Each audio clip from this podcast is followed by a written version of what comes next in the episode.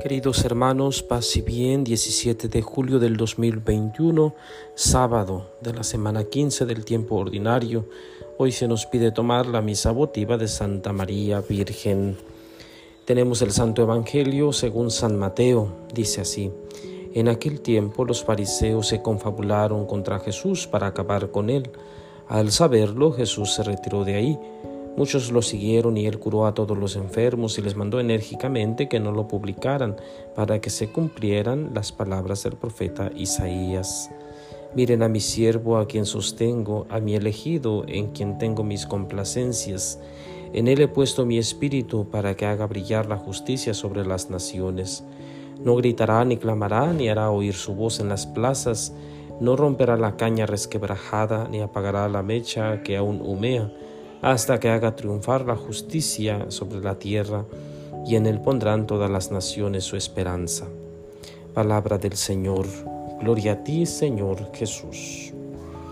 Bien, queridos hermanos, muy triste leer el Evangelio eh, del día de hoy, que los fariseos se confabularon contra Jesús para acabar con él.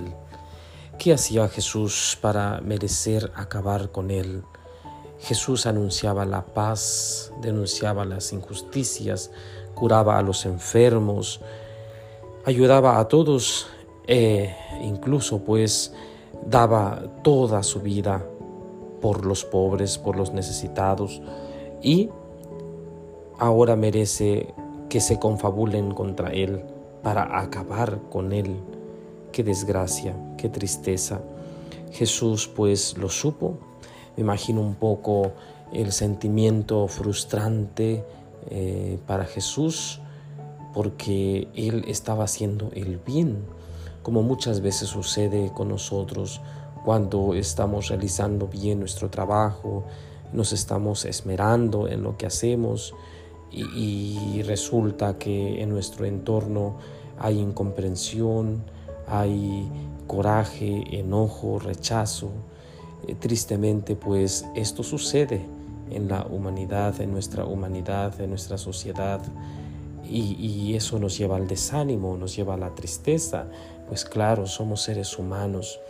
Nosotros también entonces podemos experimentar esos sentimientos que Jesús experimentó cuando se dio cuenta, cuando lo supo, eh, supo esto que estaban confabulados contra Él, porque lo querían destruir, querían acabar con él. Pero enseguida en el Evangelio escuchamos pues un texto del profeta Isaías sobre el silencio de Dios, el silencio del siervo, el elegido, ¿sí? en, a quien, en quien Dios tiene pues sus complacencias, Resulta que este Dios, este elegido, este siervo permanecerá en silencio. Pero ¿por qué en silencio? Porque Jesús opta eh, por estar en silencio. Porque seguramente Jesús comprendía perfectamente que ante estas eh, situaciones humanas es mejor permanecer en silencio. Qué enseñanza nos da Jesús el día de hoy y qué difícil de cumplir porque ante eh, personas que se confabulan contra nosotros, ante personas que nos juzgan, nos critican, nos señalan, obviamente nosotros eh, humanamente respondemos, sale nuestra humanidad a la luz y respondemos entonces Jesús nos invita a permanecer en silencio. Cuánto bien nos hace el silencio hoy en día cuando estamos envueltos en el ruido, estamos envueltos, envueltos en, en los em, acontecimientos pues de la vida diaria, los ajetreos, en estas situaciones que nos alteran, que nos llevan pues a, la agitación del corazón, del cuerpo, de todo nuestro ser. Jesús nos pide aquietarnos y permanecer en silencio. Grande es la tarea, queridos hermanos, para este día sábado.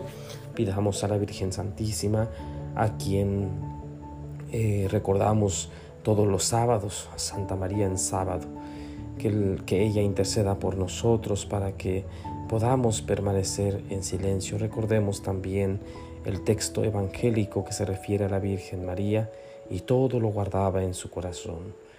Eh, todo, guardarlo todo en el corazón quiere decir también eh, mantenerse en silencio, meditar, reflexionar.